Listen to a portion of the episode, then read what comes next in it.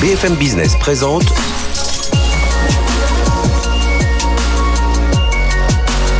le magazine de l'accélération digitale. 01 Business avec Frédéric Simotel. Bonjour, bienvenue dans 01 Business. Voilà, on va parler de beaucoup de sujets aujourd'hui. On va parler de cybersécurité dans un instant, mais pas n'importe où, dans le monde de la santé. Vous avez vu toutes ces attaques sur les hôpitaux. Eh bien, on va revenir dessus. Est-ce que c'est un problème d'investissement, de sensibilisation des utilisateurs? Oui, toujours, de technologie. On va voir ça avec nos experts. On aura ensuite notre baromètre Odoxa avec les Français, les réseaux sociaux et les messageries instantanées. On va regarder langue grand public, mais surtout langue professionnelle. Et vous allez voir, il y a encore du boulot hein, pour qu'on utilise vraiment les réseaux sociaux et les messageries instantanées au niveau de l'entreprise. Et puis deuxième partie d'émission, ça va être passionnant. Euh, la Chine, la Chine, euh, une tech rugissante pour la Chine. C'est comme ça que le décrit son président Xi Jinping. Voilà, on en parlera avec nos experts. Sera la deuxième partie de l'émission. Allez, tout de suite, on parle cybersécurité. BFM Business, 01 Business. Les invités. Notre système de santé est-il sûr On va en parler avec nos invités. Philippe Loudneau, bonjour Philippe. Bonjour. Vous êtes, euh, vous avez travaillé au ministère de la Santé, vous êtes un expert depuis de nombreuses années système d'information santé. Aujourd'hui, vous êtes membre du CESA, hein. c'est ce club qui réunit, euh, à chaque fois je dis 250, mais vous êtes un, peu plus de, euh, un peu plus de 400 membres. Voilà, 400 membres, on me reprend à chaque fois, je sais que...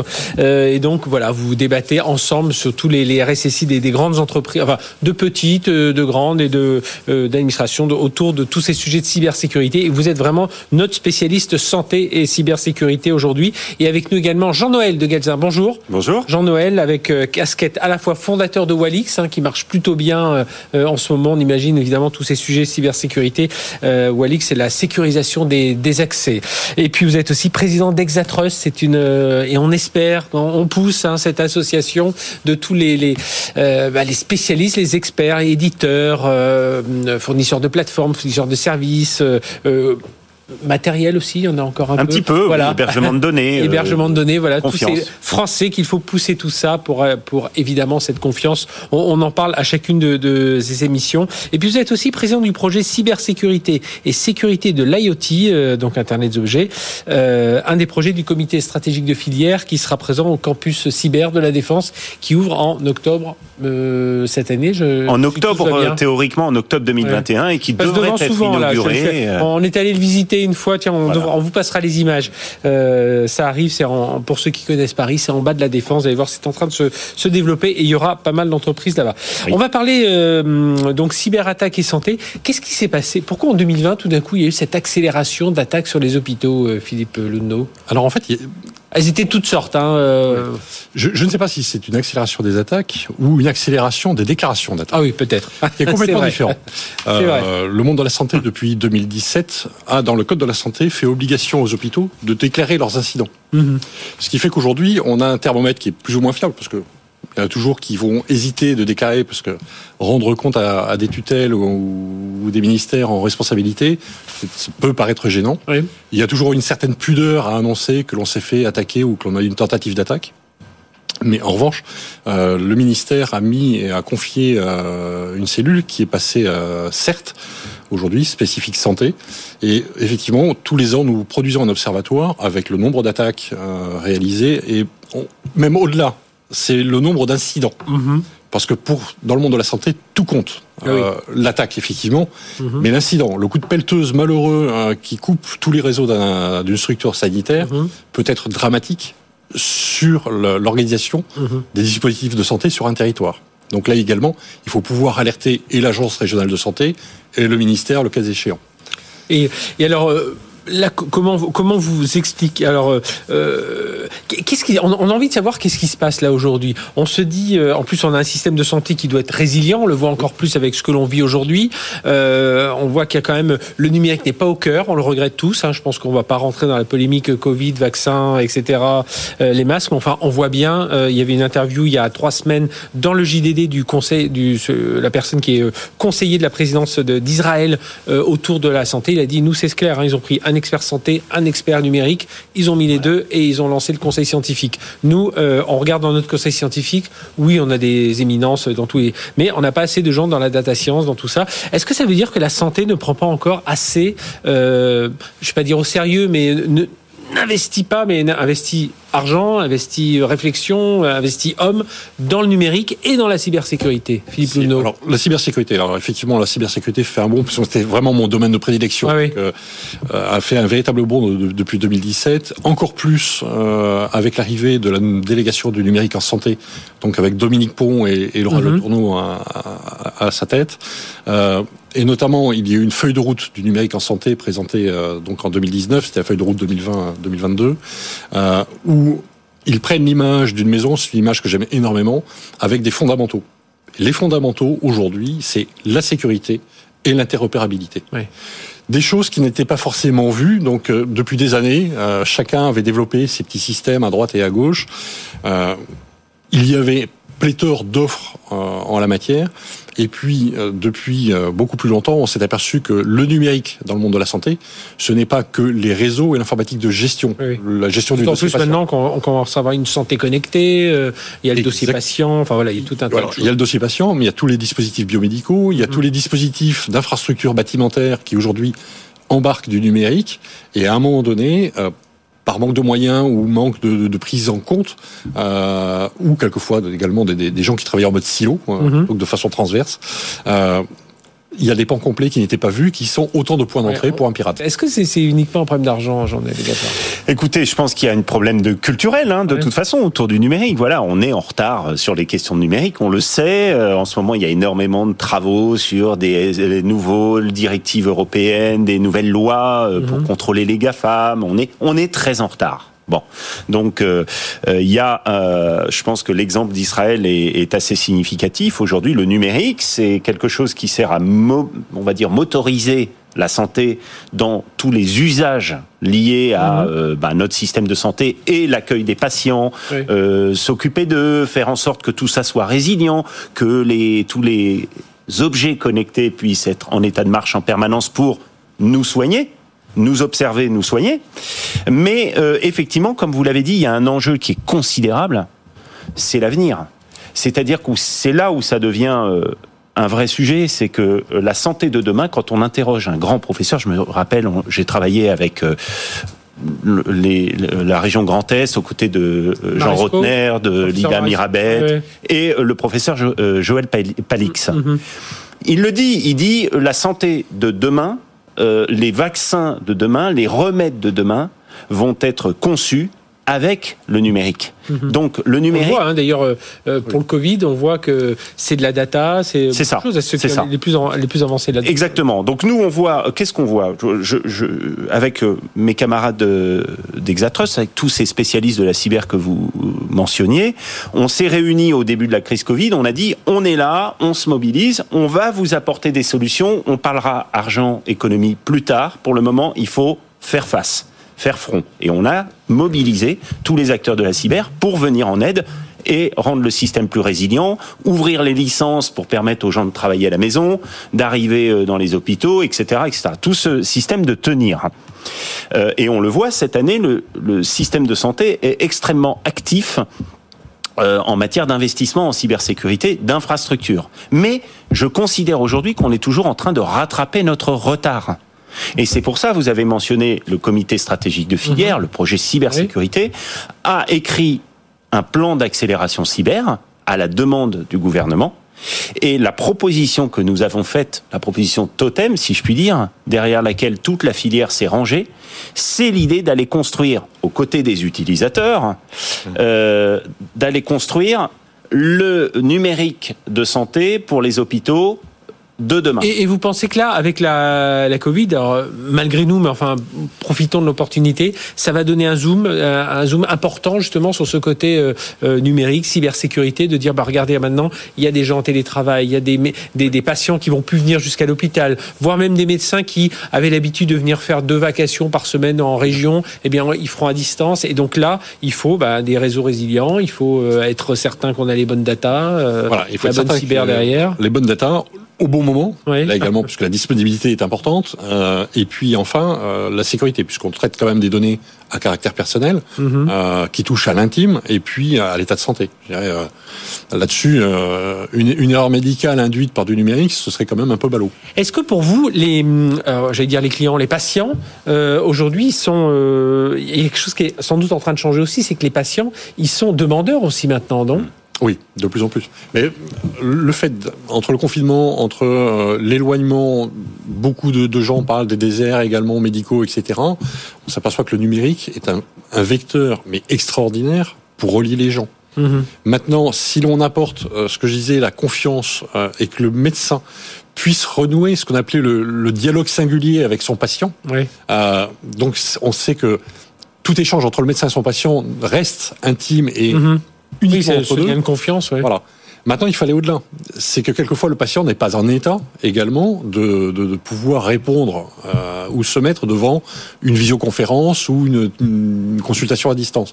Donc, il va falloir des accompagnants de mhm. confiance. Donc, là également, former des professionnels de santé à de nouvelles modalités de travail. Ouais. Donc, c'est tout un travail d'acculturation et de, de transformation que, que l'on va, je, je, je, vous conseille à tous de lire hein, pour ça un papier assez euh, éloquent hier. C'était c'était euh, donc c'était le 26 janvier dans les Échos, papier sur Doctolib où on dit euh, la réussite de Doctolib est embarrassante. Mais on hallucine quand on. Oui, on hallucine.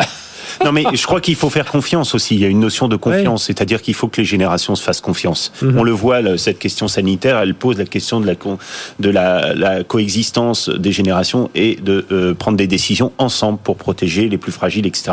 Là, dans Qu'est-ce qui fait qu'on va être positif, euh, selon vous, Jean-Noël de Galzin? Positif. Euh, mais qu'il faut être positif. ah, mais il faut être ultra positif. on est positif. Mais, mais qu'est-ce qui vous donne les raisons d'être optimiste Mais je vais vous dire, moi, je vais vous dire une chose je suis dans une télévision. Je sais que, vous êtes de toute façon optimiste. Je suis dans, non mais non non non mais je suis dans une télévision que je regarde et moi je, je, je, vois beaucoup de médecins nous expliquer à quel point c'est dur, euh, le remède, le vaccin, le tout ça est noir. Ouais. Bon, moi je vais apporter de l'optimisme en coulisses. Les professionnels du numérique, les professionnels de la cybersécurité, ceux qui hébergent les données, ceux qui construisent toutes ces sociétés résilientes qui sont derrière, on est tous en train de construire des systèmes, des applications parliez de Doctolib. Euh, il y a des sociétés extraordinaires comme OVH, comme mhm. Drive, comme Outscale qui créent des espaces, des usines numériques.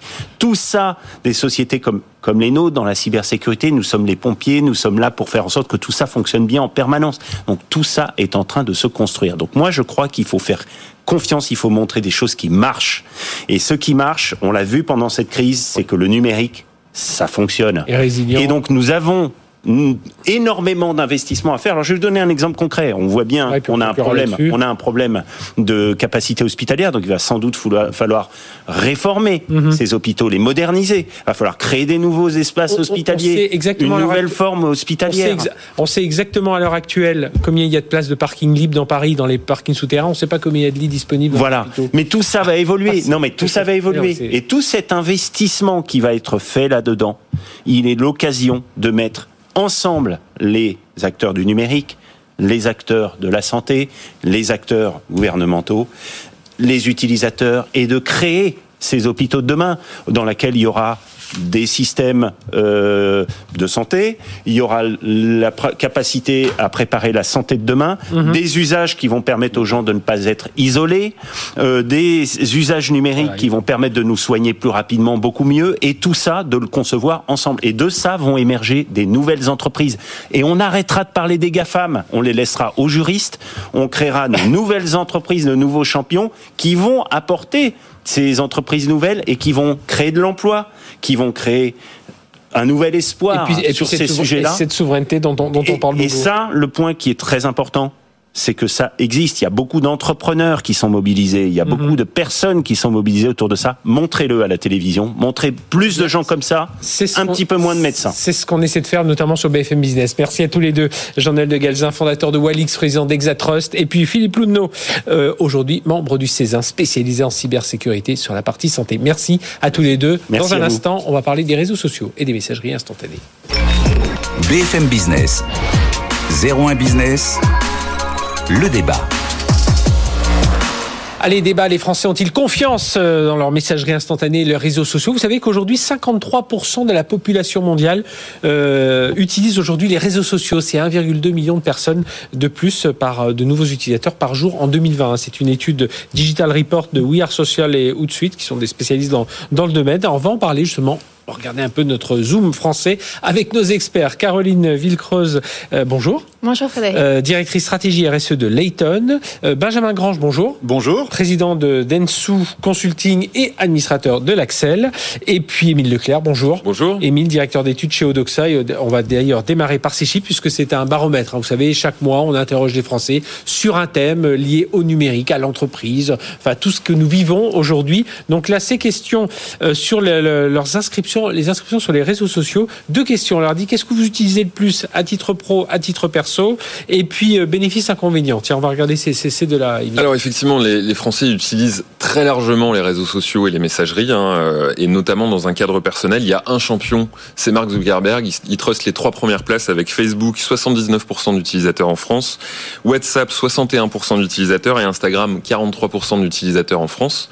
Euh, et dans un cadre personnel, on a 89% des Français qui utilisent les réseaux sociaux. En revanche, dans un cadre professionnel, on voit que la pénétration des réseaux sociaux et, et, messagerie sont encore très marginales. Seulement 26% des Français nous disent euh, qu'ils les utilisent.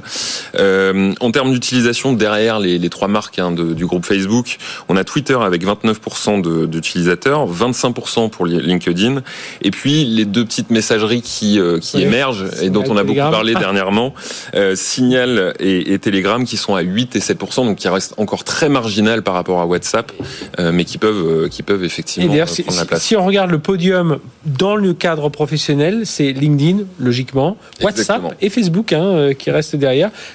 Instagram est même devant Twitter. Tiens, c'est enfin, par rapport aux personnes que, que, que l'on interroge. Ah oui, ça peut servir à faire de la pub notamment. Hein. Alors justement, en termes de bénéfices inconvénients, que, que nous disent les Français, Émile Alors, avec Odoxa? Pour eux, les bénéfices, bon, il y a leur usage personnel qui est évident. Hein, ils peuvent, ça permet surtout dans les périodes qu'on traverse actuellement d'échanger avec leurs proches. Mais il y a aussi d'autres bénéfices. Comme je le disais, il y a 82%, 82% des Français qui nous disent que les réseaux sociaux et messageries permettent aux marques de communiquer sur et de promouvoir leurs produits. Et pour certains, c'est même 54% des Français nous le disent, ça permet aussi de trouver un emploi. Voilà pour les, les bénéfices. Mm-hmm. Maintenant, il y a des inconvénients qui sont des vraies faiblesses hein, aujourd'hui de, de, de, ces marques. Seulement 26% des Français nous disent j'ai confiance dans, dans ces réseaux sociaux et messageries pour euh, protéger mes données personnelles. Et 41% des Français nous disent je passe trop de temps sur les réseaux sociaux. Donc on voit tout de suite ces faiblesses. Et tout ça nous amène à, à, à dire aussi que 85% des Français nous disent je pourrais supprimer un réseau social, une messagerie, si je n'approuvais pas sa politique de protection des données. Alors ça ne veut pas dire qu'ils vont le faire et ça ne veut pas dire ah qu'ils s'y intéressent vraiment en détail mon œil parce que Facebook, sinon tout le monde aurait quitté mais, mais c'est un, hein. un, indicateur qui est intéressant. Et, euh, et, surtout, il y a un autre élément 84% des Français nous disent il faut mieux encadrer euh, les réseaux sociaux en, en termes légaux, hein, euh, les réseaux sociaux et messageries. Donc il y a beaucoup de questions qui se posent mm -hmm. autour de ça et les mois qui viennent vont être cruciaux. Oui, je pense qu'on et même on aurait on aurait fait ce sondage-là il y a deux ans, on n'aurait pas eu du tout les mêmes chiffres. C'est un peu paradoxal, euh, Benjamin. On, on, on veut, on voit comme inconvénient, enfin, on veut davantage de de, confiance. Il n'y a que 26% qui ont confiance dans les réseaux sociaux pour, pour protéger leurs données personnelles. Et puis, euh, bah, 41% qui disent quand même oh, mais qu'est-ce qu'on y passe comme temps? Oui, alors ce, ce paradoxe-là, il existe sur la messagerie ouais. sur les réseaux sociaux. En fait, c'est un outil, ce sont des outils qui sont extraordinaires, mais en même temps, c'est des outils qui sont extrêmement décriés. D'ailleurs, on, on, le sait bien, on dit bien que les, les réseaux sociaux euh, alimentent les, les, les, fake news. Et donc, on va trouver à la fois, euh, je dirais, euh, un rôle clair de, de loisir, un, un, rôle de plaisir à travers l'échange sur les, sur les réseaux sociaux, et, et en même temps, euh, une vraie retenue euh, par rapport à la place que ça prend en fait dans la vie. Et on le voit d'ailleurs très bien avec euh, les, les, plus jeunes qui sont des grands utilisateurs avant la télévision, -hmm. en fait, des, des, des, réseaux sociaux. Et donc euh, finalement, on a toujours cette, cette, cette dualité sur ces, ces outils-là. Ce que ce qu'il faut retenir aujourd'hui, c'est que c'est extrêmement ancré dans la vie des Français et pratiquement de, à tout âge. Parce que si on prend du Facebook, Facebook est utilisé par les plus de 35 ans, mmh. alors que on va on va trouver euh, un WhatsApp qui est utilisé pour pour d'autres pour d'autres choses, notamment alimenté parce que c'est euh, nourri par par le fait qu'il y a plein de pays quand on veut échanger l'international où c'est une alternative au SMS et donc évidemment de manière de manière euh, euh, gratuite. Et puis il y a Instagram que vous avez cité tout à l'heure, Émile. Et ben là c'est on est plutôt sur une population plus jeune. Donc en fait, quel que soit quel que soit son âge, on va trouver en fait l'outil qui correspond au plaisir d'échanger. Instagram fort dans, dans rappelons, enfin fort, euh, plus puissant, enfin dans ce baromètre-là, plus puissant que, que Twitter dans, dans l'univers professionnel, si je me concentre euh, là-dessus. Euh, un chiffre important, Caroline Villecroze, on veut que la loi encadre davantage. Ça veut dire qu'il faut être un peu plus dirigiste si on était au gouvernement. Alors certes, ils veulent l'être au niveau de la taxe, ils veulent l'être au niveau de, différents points, mais est-ce que justement là, ils devraient s'immiscer un peu plus, réussir à s'immiscer, parce que c'est quand même des entreprises privées? Je pense que cette méfiance justement euh, des Français par rapport aux données, elle vient aussi euh, de, tout le travail qui a été fait autour des RGPD, mhm. euh, qui nous sensibilise. Vous pouvez à chaque fois qu'on va sur un site maintenant, on doit cliquer, j'accepte les cookies. Ah oui, mais il y a quoi derrière? Et donc il y a eu ce passage où, y compris Facebook, y compris WhatsApp, ont dû nous dire est-ce que vous acceptez qu'on ait des publicités personnalisées, du coup d'échanger la donnée? Donc quand même, je pense que ça a beaucoup, ça nous a fait beaucoup réfléchir nous les Français sur ah bah oui effectivement quand même il y a toute cette donnée là, même si on en avait conscience, mais du coup, euh, ça peut être régulé. Donc ça, c'est un vrai sujet. Et euh, effectivement, euh, sur la, gestion de la data aujourd'hui, qui est utilisée par les équipes marketing de toutes les marques pour personnaliser la publicité, ce qu'on apprécie ou pas hein, en fonction. Il y, a, beaucoup de choses à faire et il y a énormément de technologies aujourd'hui dans l'intelligence artificielle notamment qui permet de détecter des, fake news, qui permet de détecter. on a un vrai problème de modération aujourd'hui. On a un problème de modération alors que, les technologies, hein. oui, alors que les technologies euh, existent, euh, y compris, euh, bah, par exemple, les systèmes de blockchain aujourd'hui qui permettent de monitorer si une émission média a été diffusée mhm. sur YouTube, alors que c'est vrai qu'on n'a pas parlé de YouTube dans les réseaux sociaux, mais alors que c'est, elle aurait pas dû parce qu'il n'y a pas les droits. Aujourd'hui, on est tout à fait capable de taguer ça et d'identifier et de supprimer, voire même les musiques maintenant dans YouTube. Si vous mhm. prenez une musique d'artiste, vous êtes censuré, vous pouvez pas publier la vidéo. Donc la technologie est là.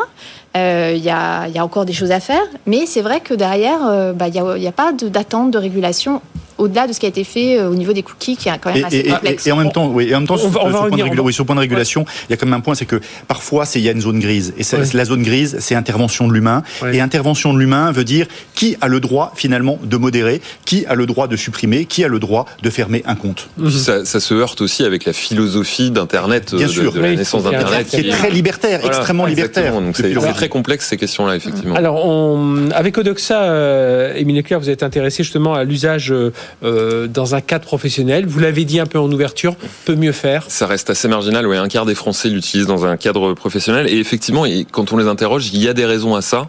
Euh, d'abord, ils sont 68. Alors là, c'est chez les actifs, hein, donc les gens qui potentiellement peuvent euh, peuvent les, utiliser. 68% nous disent que les réseaux sociaux et messageries posent des difficultés en termes de droit à la déconnexion personnelle. Mhm. Donc c'est vrai que quand on l'équilibre voilà, surtout aujourd'hui avec le télétravail, il faut trouver la, la frontière. Euh, les réseaux sociaux et les, messageries permettent d'être plus efficaces au travail. Il y a seulement 39% des actifs qui nous le disent. Alors ils sont un peu plus nombreux chez les, chez les cadres ou chez les jeunes, mais il faut encore convaincre de leur utilité, de leur, euh, leur mhm. efficacité. Et puis il y a la question de la sécurité aussi qui est, qui est vraiment problématique, puisque 63% des actifs nous disent ils ne sont pas suffisamment sécurisés pour être utilisés dans un cadre professionnel. Donc il y a plusieurs choses, à la fois la déconnexion, la sécurité, et puis euh, l'efficacité que ça peut apporter. Donc les réseaux sociaux et messageries ont vraiment besoin d'avoir un discours de conviction mhm. auprès des actifs pour qu'ils soient beaucoup plus utilisés dans le cadre euh, professionnel. De conviction et d'organisation, euh, Caroline Villecroze est justement directeur stratégie RSE chez Layton. Vous accompagnez des entreprises aussi dans l'usage de ces réseaux sociaux. Est-ce que ça veut dire aujourd'hui, on a on a un grand, un grand manque aussi de, de, euh, On laisse les gens un peu partir, autant on leur explique, on, les forme sur euh, d'autres outils informatiques, sur les réseaux sociaux. C'est, j'entends dans le cadre pro, hein, que ce soit LinkedIn, que ce soit. Débrouillez-vous, sachant que il y a toujours cet équilibre, même sur LinkedIn, même sur Twitter. Est-ce qu'on parle à titre perso? Est-ce qu'on parle à titre euh, perso dans l'entreprise? Est-ce qu'on parle au nom de son entreprise? C'est toujours un peu ambigu. On ne sait pas hein, aujourd'hui.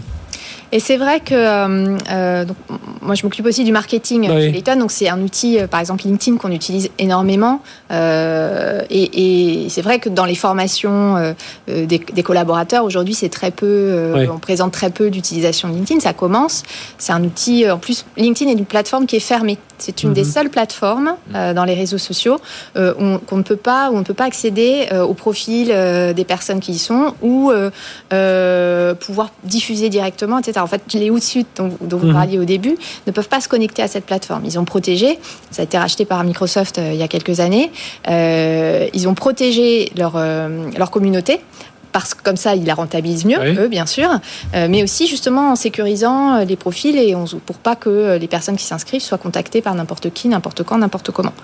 Euh, donc ça, euh, c'est vrai que un, ce sont des outils qui sont très intéressants et on a, on a besoin que les collaborateurs promeuvent l'image de l'entreprise à travers mmh. ce qu'ils publient sur ces réseaux ouais, leurs sociaux, compétences, leurs compétences, qu'ils les mettent à jour, etc. Et c'est vrai que ça prend énormément de temps. Ouais. Ça prend énormément de temps, c'est ultra chronophage et euh, et du coup, bah, ça vient en plus de mmh. tout le reste. Source oui. de pénibilité, Benjamin oui. Grange, c'est ce que oui, vous dites. source de pénibilité. En fait, euh, on, je crois que autour de cette table, on, on est tous nés au moment où l'email commençait oui. euh, finalement à voir le jour. Et on l'a vu tous comme un extraordinaire moyen de productivité. Il n'y a personne aujourd'hui qui dit je peux vivre sans email.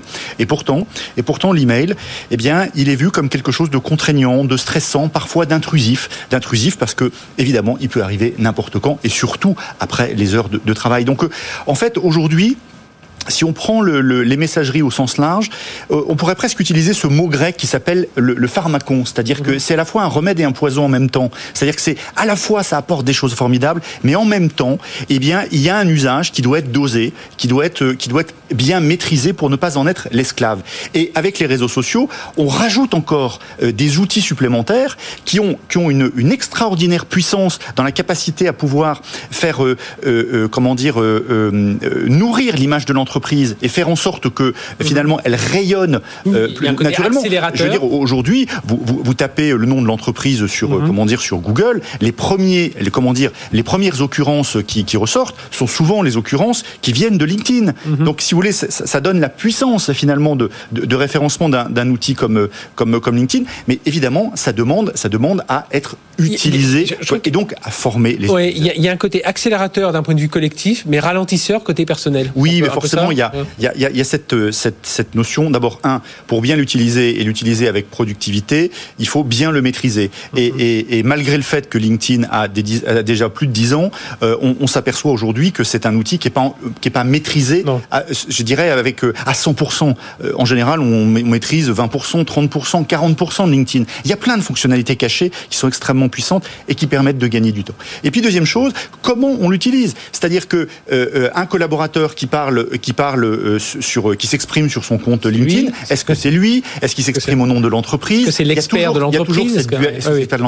Il y a toujours cette dualité. Et ça, c'est vrai que c'est aussi aux entreprises de pouvoir dire, ben voilà, le compte LinkedIn, voilà comment on l'utilise, et ça se fait de plus en plus. Voilà quelle est la charte d'utilisation. Voilà ce, qui, ce que vous pouvez faire et ce que vous ne pouvez pas faire. Oui. Sinon, ça devient en fait une passoire et, et ça pose euh, d'ailleurs beaucoup, beaucoup, beaucoup de questions de confidentialité des données de l'entreprise qui vont se retrouver euh, que ce soit sur puis, Facebook puis, personnel ou sur, sont, ou sur se sont rajoutés là-dessus la, la, messagerie Teams maintenant, euh, Zoom, parce qu'on discute aussi là-dessus. Donc voilà, c'est un millefeuille bien compliqué. Merci à tous les trois d'être venus nous parler de tout ça.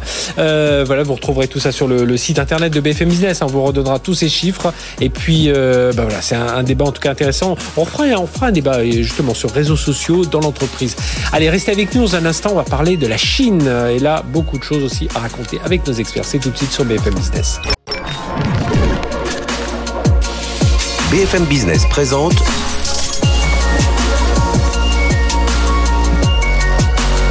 le magazine de l'accélération digitale. 01 Business avec Frédéric Simotel.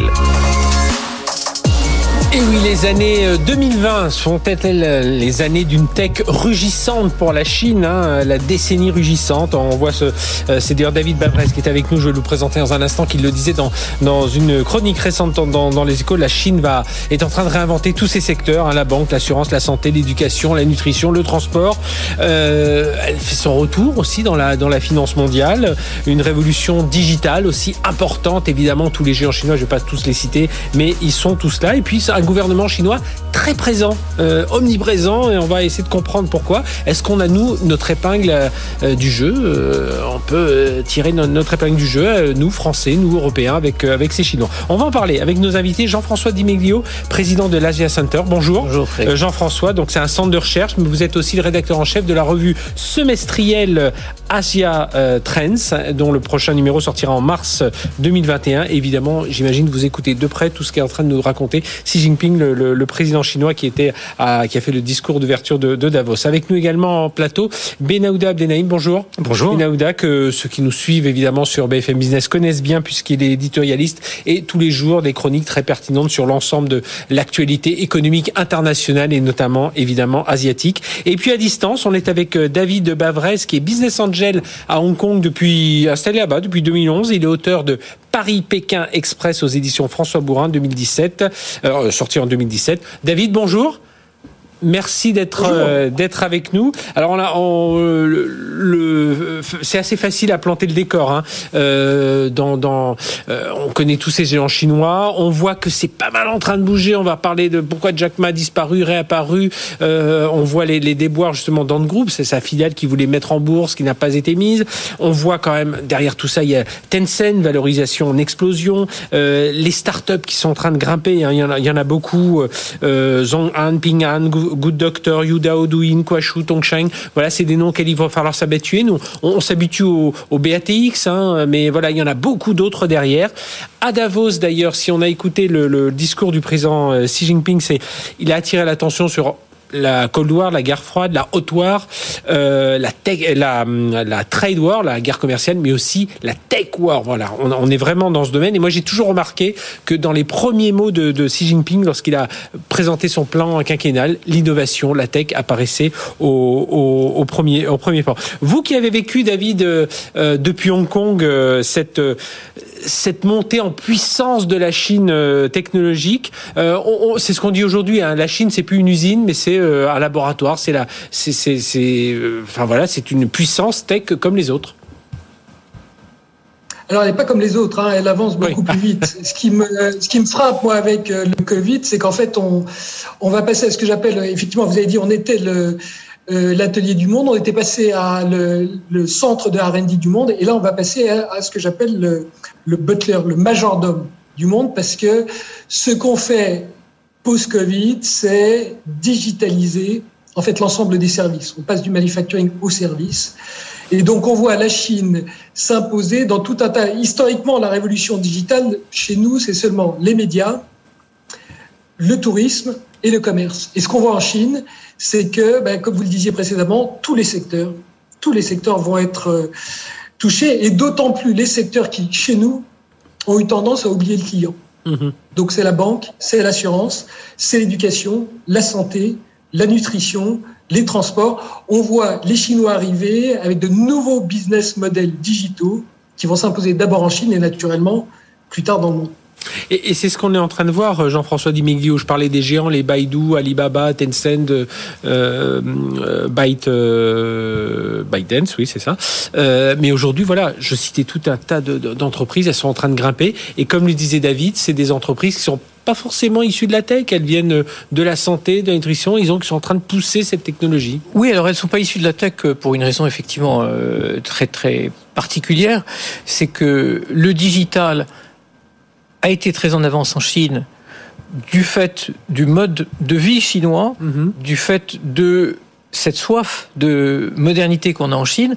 En revanche, vous êtes en train de parler du soft, et toutes ces sociétés-là, elles sont issues d'autres secteurs, parce que le secteur des semi-conducteurs, qui est quand même l'infrastructure, eh ben, il n'est pas là en Chine il a beaucoup de mal parce que bien sûr il y a eu beaucoup de rétention d'informations, de propriété intellectuelle. Il y a eu très très peu de transfert de technologie dans ce secteur-là. Il faut rappeler que à peu près 7% de l'industrie des semi-conducteurs du monde est en Chine. Seulement 7%. Alors qu'on voit que si on regarde ça de capitalisation boursière, c'est beaucoup plus. Voilà. Donc on a on a pour l'instant une déconnexion. Et quand on parle de rugir, il va falloir rugir sur le hard du côté chinois si on veut absolument assurer cette indépendance qui est le grand enjeu du discours de Xi Jinping, mais qui est aussi le grand enjeu des Américains, mhm. parce que la hantise des Américains, c'est ce recoupling par opposition au decoupling qu'ils souhaitent désormais. Pas de transfert de technologie, un Huawei tenu aux portes des États-Unis et de leurs alliés, et donc la Chine devra faire par elle-même. Et, on le voit l'importance. C'est important ce que vous dites, Jean-François, parce qu'on a on a vu Huawei, euh, alors Huawei, euh, voilà pour bien le prononcer, parce qu'on on essaie de parler euh, de cette Asie, qui a annoncé il y a quelques jours qu'ils allaient peut-être, alors ils l'ont ils l'ont démenti, mais qu'ils allaient peut-être externaliser la, la la construction, enfin la fabrication de leurs téléphones haut de gamme. Pourquoi? Parce que les composants ils ne les ont plus, et avec la, enfin voilà tout ce qui bloque aux frontières et ça, donc il y a pas mal de choses. Ça veut dire euh, Benahouda, euh, au niveau des compétences, euh, alors on sait qu'il y a évidemment les ingénieurs chinois et tout ça, mais c'est en train de bouger aussi dans, ce domaine. Oui, je, ne donnerai qu'un nombre. Alors ce n'est qu'un nombre, ça ne représente la quantité, pas la qualité. Et je me garderai bien de, juger de la qualité, mais par exemple dans les articles académiques sur l'intelligence artificielle, au dernier des comptes, vous êtes à 25, plus de 25 000 articles académiques universitaires hein, dans l'intelligence artificielle qui sont rédigé par des universitaires chinois. Euh, L'Union européenne, vous êtes à un peu plus de 20 000 et les États-Unis, un peu plus de 16 000. Euh, bon, selon les experts, dont je ne suis pas sur le mhm. dossier, les experts, les, les, les, articles académiques américains restent au-dessus en termes de qualité, mais il y a un tel euh, flux euh, de connaissances et d'exploitation de connaissances et de recherche dans ce domaine-là, mais on peut en prendre un, tas d'autres. Euh, il y a récemment, j'ai vu par exemple les publications de l'institut euh, de microélectronique de l'Académie des sciences de Shanghai. C'est même pour un béotien comme moi, c'est impressionnant. Totalement impressionnant et c'est totalement hors du hors du, du panel de, de enfin du scope de, de, de du radar mhm. euh, que, l'on peut avoir ici. Après, effectivement, Jean-François Di Meglio a, a, a, soulevé un problème. Il y a un problème de ressources euh, qui se pose aussi pour eux. Euh, un autre nombre et, et j'en arrêterai là. Euh, au mois de septembre, le ministère des Ressources humaines, parce qu'il y a un ministère des Ressources humaines à, à Pékin, a dénombré les, les, les besoins en termes de ressources humaines dans l'industrie des semi-conducteurs. Il leur faut 722 000 euh, experts, euh, ingénieurs, techniciens supérieurs, etc ils ne peuvent en embaucher que 261 000. D'où cette explication aussi, c'est que euh, vous avez beau aller très vite, si vous voulez rattraper euh, le, le, le, mouvement, il vous faut ces ressources humaines et qui, pour l'instant, ne sont pas encore tout à fait euh, au, au rendez-vous. Et c'est ce que vous disiez dans, dans, je me souviens dans un, un édito euh, sur, sur BFMIS en, en matinale, Benahouda, euh, des ingénieurs reviennent des États-Unis pour, euh, voilà, on les, on les, enfin, rapatrie, voilà, on leur dit de revenir pour les engager. Exactement. Alors, le, le, cas, le cas s'est posé pour dans le cadre de, de des deux principaux fabricants aux États-Unis d'outils de, conception des puces. Et euh, Synopsys et, Cadence Design Systems qui ont vu partir certains de leurs ingénieurs les plus chevronnés vers des entreprises, des start-up, hein, c'est vraiment le cas de le dire, qui ont été fondées euh, mi-2019, septembre 2019, et qui ont le soutien euh, de la puissance publique chinoise en leur disant, vous avez, c'est l'occasion de votre vie de fonder des, entreprises où non seulement vous allez vous enrichir intellectuellement, mhm. vous allez vous enrichir tout court. Et revenir aussi aux sources de votre... Exactement et vous et vous avez et vous allez vous allez euh, réussir à, à inventer quelque chose sachant que encore une fois dans ces domaines-là euh, partir de zéro pour euh, devenir numéro un numéro deux mondial c'est extrêmement difficile. Mhm. donc ce sont des paris sur l'avenir que tente l'État chinois et ses relais. David Bavrez vous, vous nous entendez ça, ça vous inspire quoi vous qui êtes là-bas à, à Hong Kong? Mais si vous voulez, mettez-vous euh, dans les, pieds d'un jeune Chinois qui est aux États-Unis. Qu'est-ce qu'il voit, voit en Chine? Il voit premièrement un État visionnaire qui met 400 milliards de dollars sur la table dans le plan de relance pour construire l'infrastructure de cette révolution technologique. C'est tout autour de la connectivité. Il voit deuxièmement un centre entrepreneurial du secteur privé qui vaut au moins celui des États-Unis. Et puis troisièmement, grande différence, il voit un consommateur jeune. Chez nous, l'argent est chez les vieux.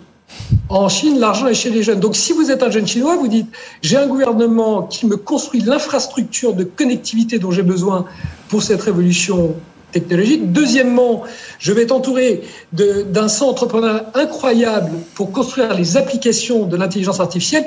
Et troisièmement, je vais avoir un consommateur qui a une rapidité d'adoption beaucoup plus rapide parce qu'il est jeune. Donc, mhm. naturellement, vous, vous foncez, vous rentrez de Californie dans ce qu'on appelle ici à Hong Kong la Greater Bay Area. Donc, c'est la région du Guangdong, 80 millions de personnes qui décident de faire la du 21e siècle en disant on va marier hardware et software.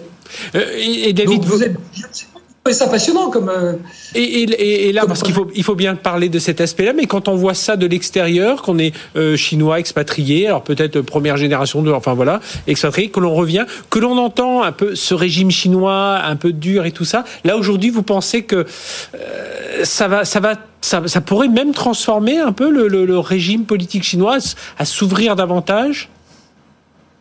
Alors non, ça va être l'inverse parce que vous allez voir, vous allez le voir en France parce qu'on voit déjà en Chine, la reprise économique qu'on va avoir. Vous savez, les macroéconomistes adorent les lettres de l'alphabet. Donc les, les reprises, c'est en, L, c'est en U, c'est en V, c'est en W. Là, on est en K. C'est jamais arrivé, c'est inédit. Le K, il y a une, vous avez une jambe qui monte et une jambe qui descend. La, la jambe qui monte, ce sont les riches, ce sont les 10% de privilégiés qui reviennent très rapidement. Et puis la jambe qui descend, ce sont les classes moyennes et les classes inférieures qui vont malheureusement mettre beaucoup, beaucoup plus de temps à revenir. Mhm. Donc, la révolution qu'on va avoir dans. Je, vous rappelle, vous avez parlé des, années 20, 1920 aux États-Unis, les, les Roaring Twenties. Je vous rappelle qu'il y avait 60% des Américains à l'époque en dessous du, seuil. de pauvreté. Donc, attendez-vous plutôt, à mon sens, en Chine, un durcissement politique dans les dix prochaines années parce que il y a il va y avoir des mais c'est pas seulement en Chine, hein, il va y avoir des problèmes sociaux très importants parce que cette révolution technologique digitale à laquelle on va assister va être encore plus inégalitaire que... les révolutions technologiques précédentes. Oui, c'est ce que vous dit Jean-François. Ah ben, le durcissement, euh, je pense qu'on peut interroger, si on en a les moyens, un garçon qui s'appelle Jacques Ma. Oui. Et je pense qu'il en, sait, il, en sait quelque chose du durcissement.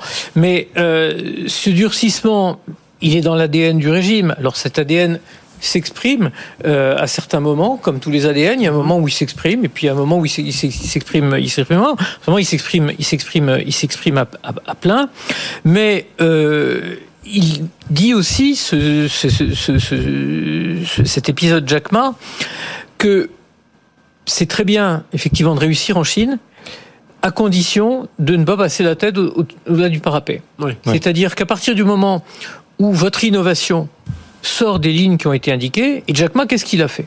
Jack Ma, il a dit, voilà, moi je, je suis pour l'innovation et je suis totalement dans la ligne du parti. Il est membre du parti. Mais je veux faire mieux que le parti. C'est-à-dire que là où le parti veut réformer le système financier, on en a parlé, on va en mhm. parler, euh, mais moi j'ai d'autres idées, toujours dans cette ligne de réformer le système financier, qui ne va pas, et voilà mes idées. Mais non, ça n'allait pas. Euh, il a voulu réformer le système financier à sa manière, entre autres en passant par le marché boursier. Mhm. Marché boursier, en ce moment, tout va bien. Hein. Euh, Hong Kong, euh, Chine, tout va bien. On voit, il y a plein Mais euh, bon, valeurs qui reviennent. à condition qu'effectivement, il y ait quand même un grand frère qui regarde tout ce qui se passe. Oui. Benauda octobre 2020, euh, un grand média économique, publie un article où on, voit Jack Ma dire, déclarer que euh, estimait que les, régulateurs, les accords de Bâle, enfin les régulateurs financiers, c'était un club de personnes âgées qui n'avaient obsolète, qui n'avaient plus la notion euh, de ces cadres euh, réglementaires de demain en matière de, de finances. Et à ce moment-là, on en avait parlé. Il dit ah là il a commis une erreur fatale. Euh, on ne se mêle pas des accords internationaux conclus par par euh, par Pékin. Bien après, il a eu des ennuis. Alors la relation de cause à effet, a posteriori, on peut toujours la, mhm. la, la, voir, mais peut-être qu'il y a eu cette forme d'ubris de sa part euh, de penser qu'il était en mesure de négocier les accords de Bâle comme s'il était le ministre des Finances ou, ou, ou le, le, le, vice, le vice-premier ministre il n'a pas su rester à sa place. De ce point de vue-là, remettre en cause euh, le pouvoir euh, normatif euh, en matière de finances du, de, de l'État parti, c'est quelque chose de tout à fait inadmissible. Mais alors, si vous, si, vous me permettez, c'est là qu'il y a une contradiction sur laquelle David voudra certainement s'exprimer aussi. C'est que on sait que cette réforme financière, elle est absolument indispensable. On sait qu'elle va tellement passer par le digital, comme David le dit très justement, qu'il faut des acteurs du type Jack Ma. Et on sait que par ailleurs, ces acteurs ne sont pas dans le parti et ils sont pas dans l'administration parce que le digital, par définition, ça échappe mhm. à ces contrôles. On, le rappelle, hein, c'était à l'époque où Jack Ma voulait, euh, enfin en octobre, il voulait rentrer sa, sa filiale Ant Group qui avec le Alipay, enfin voilà, c'est toute sa filiale financière à la bourse de Shanghai, la bourse de Hong Kong, ça devait euh, monter une à milliards. Voilà. C'est une, plateforme, de, paiement. Donc on était hein. vraiment dans ce système financier. C'est une plateforme de B2C. Il y a des placements financiers, il y a du crédit à la consommation, mhm. il y a du, il y a du crédit aux particuliers, et donc c'est un spin-off en fait du groupe Alibaba Alibaba, c'était 800 milliards de dollars de capi euh, avant euh, la chute euh, de Jack Ma lui-même. Et là, on parlait de 300 à 400 milliards, dont une partie simplement serait, serait, mise, sur le marché pour un financial. Mais là, en fait, cette, cette révolution, elle va quand même avoir du mal à résoudre cette contradiction fondamentale entre la superstructure et des individus. Et, on va le voir, David, parce que tout à l'heure, on, le disait, hein, ça va être une révolution dans les systèmes de, de, finances, mais ça va être euh, partout. Hein, euh, on, l'a dit très rapidement, dans tous les, univers de la santé, des transports, euh, etc. Donc on, va on va arriver à gérer comment là ce, double, euh, c'est pas un double discours, mais voilà, cette euh, à la fois il faut réguler, il faut rester dans le dans l'axe du parti, puis en même temps bah, il faut épouser les nouveaux codes de la finance, du transport, de la logistique, de tout ça. Ben, si vous prenez l'exemple de, de Hand Group que vous citiez précédemment, euh, en fait, euh, le problème était quoi? Il y avait un business model qui était fallacieux. C'est que vous vendiez des, l'équivalent de subprime, des prêts à 30% par an à de jeunes Chinois qui achetaient des, des luxe à 1000 euros. Donc en fait, ce, ce système modèle, il allait contre la Chine. Et donc ce que fait la Chine, c'est de dire celui qui a les données par les paiements, en fait, contrôle tout. Mmh. Et donc ce que je fais, c'est que moi, gouvernement, je vais imposer que cette plateforme de données, en fait, elle soit mise à disposition de tout le monde. Et moi, ce qui me frappe, c'est que quand on voit Thierry Breton à Bruxelles, et tardivement, parce que malheureusement, il arrive tardivement dans le job, mais de réguler les GAFA, pourquoi on l'applaudit, on est très heureux du travail qu'il fait, et pourquoi on critique le gouvernement en disant, mais en fait, vous prenez des mesures préventives. Mmh. Donc moi, ce qui m'intéresse, c'est de comparer la réglementation, l'approche de la réglementation des données. Chez nous, en Europe, on va avoir une réglementation qui essentiellement va, va chercher à protéger nos en Chine, protéger nos, ça, ça, ça, a coupé juste un instant. Il y a une réglementation en Europe qui va protéger nos. Une réglementation. Chez nous, la réglementation des données, ça va être protéger nos données personnelles, notre liberté personnelle. En Chine, le qu'on voit avec les données, c'est la constitution d'un monopole, puisque si je connais vos données, je peux en fait monter, je vous connais tellement bien que je peux développer un business personnalisé à un coût très faible, donc je vais finir avec un monopole. Mhm. Et c'est ça, le gouvernement anticipe l'effet social de cette, quand je vous dis qu'elle va être très inégalitaire, cette révolution, c'est que si vous ne régulez pas dès le début la plateforme de données, vous allez donner lieu à ce qu'on connaît avec Google, qui a 95% de part de marché en Europe. Mhm. Et donc, moi, et, je ne veux pas défendre la manière du gouvernement chinois, qui est naturellement extrêmement critiquable, comme d'habitude, mais sur le fond, de manière très paradoxale, on peut se demander si ce ne sont pas les Chinois qui ont raison d'agir de manière préventive, alors que nous, Européens, on agit toujours de manière réactive vis-à-vis des géants américains. ce sont tous ces équilibres, hein, Jean-François Dimiglio, qui, qui, sont compliqués. C'est je lâche un peu, mais euh, pour, pour lâcher, débrider l'innovation, mais en même temps, je dois quand même contrôler pour que ça ne me chamboule pas tout. Et puis ce que vient de dire David là, Oui, alors le, le, le, parcours chinois des réformes euh, depuis plus de 40 ans, il nous a systématiquement surpris. C'est-à-dire qu'à chaque fois que nous, on a vu des impasses, et à chaque fois qu'on a vu un risque majeur et un risque létal, en fait, euh, il, y a une solution qui, il y a une solution qui a été trouvée. Quand on voit l'ouverture à Shenzhen, euh, voilà, à l'époque. Euh, donc, je dirais pas que le mot serait exagéré. Il faut faire confiance au système chinois, mais je dirais d'une certaine façon, pour les concurrents européens, il faut effectivement s'inquiéter de cette capacité à réussir jusqu'à présent. L'une des formules pour sublimer, si j'ose dire, ce concept de monopole auquel euh, David faisait allusion dans le domaine financier, c'est la numérisation de toute la finance. Et c'est l'idée que tout ce qui était en fait hybride, c'est-à-dire une finance numérisée mais au moins de privé, comme Jack Ma, mhm. va remonter à la Banque centrale Et l'idée que là où on n'a pas pu entrer dans le système financier mondial parce que on l'a tenu à l'écart et parce que la Chine a eu peur de la convertibilité de sa devise, on va inventer une devise numérique. Et on va inventer un système financier numérique avec un yuan digital qui est en expérimentation mhm. dans au moins quatre places financières en Chine et qui va, alors là, être ce fameux catch-22 euh, que la Chine nous a plusieurs mhm. fois présenté. Là où on voit un problème, on le contourne et on arrive à une solution. Euh, oui, et puis contrairement aux apparences et, et au discours commun, et nos invités euh, pour en dire euh, beaucoup plus que moi, euh, il y a des débats internes publics à ce sujet. On a vu Lou Jiwei, ancien ministre des Finances, interpeller l'actuelle banque centrale pour estimer que effectivement la, la régulation était mm, telle qu'elle est mise en œuvre actuellement par la banque centrale est insuffisante, mal adaptée. Et donc effectivement, il y a, il y a des débats internes subtils, souterrains, mm-hmm. mais il y a un débat et euh, c'est ce débat-là qui peut-être, vu de l'extérieur, n'est pas assez étudié, n'est pas assez scruté pour comprendre les, enjeux de, ce point de vue-là. On pourrait être un, allié, nous, la, France, euh, l'Europe, des, Chinois. Il faut comment, comment on peut être euh, bah, profiter avec eux, même si alors c'est chacun pour soi. Mais, on, a, un on a un positionnement à la fois favorable, je dirais, parce que on est la fiancée que tout le monde désire on a la tech, on l'a quand même la tech. Quand mhm. on cite les, chiffres que, j'évoquais en termes de, semi-conducteurs, euh, bien sûr la majorité est aux États-Unis, l'infime minorité est en Chine. Entre les deux, il y a tous les alliés de l'Europe et il y a l'Europe en particulier. L'Europe, c'est aussi un marché. Simplement, on ne maîtrise aucun des standards.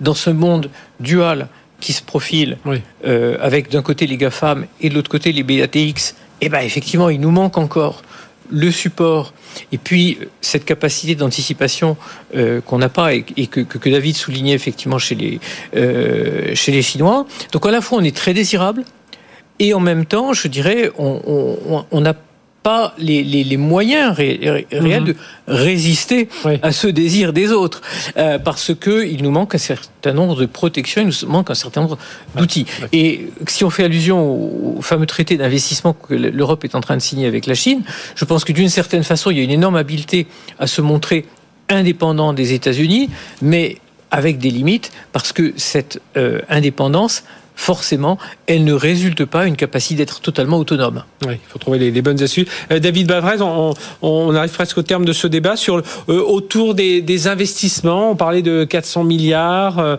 Euh, voilà, on voit qu'aujourd'hui il y a une rue en bourse vers les valeurs chinoises. là aujourd'hui, ben oui, toutes ces valeurs, toutes ces startups, elles intéressent quoi, quand même, même Alibaba, toutes ces entreprises. Euh, je crois que c'est plus profond que ça. Hein. Pour moi, 2021 va être l'année.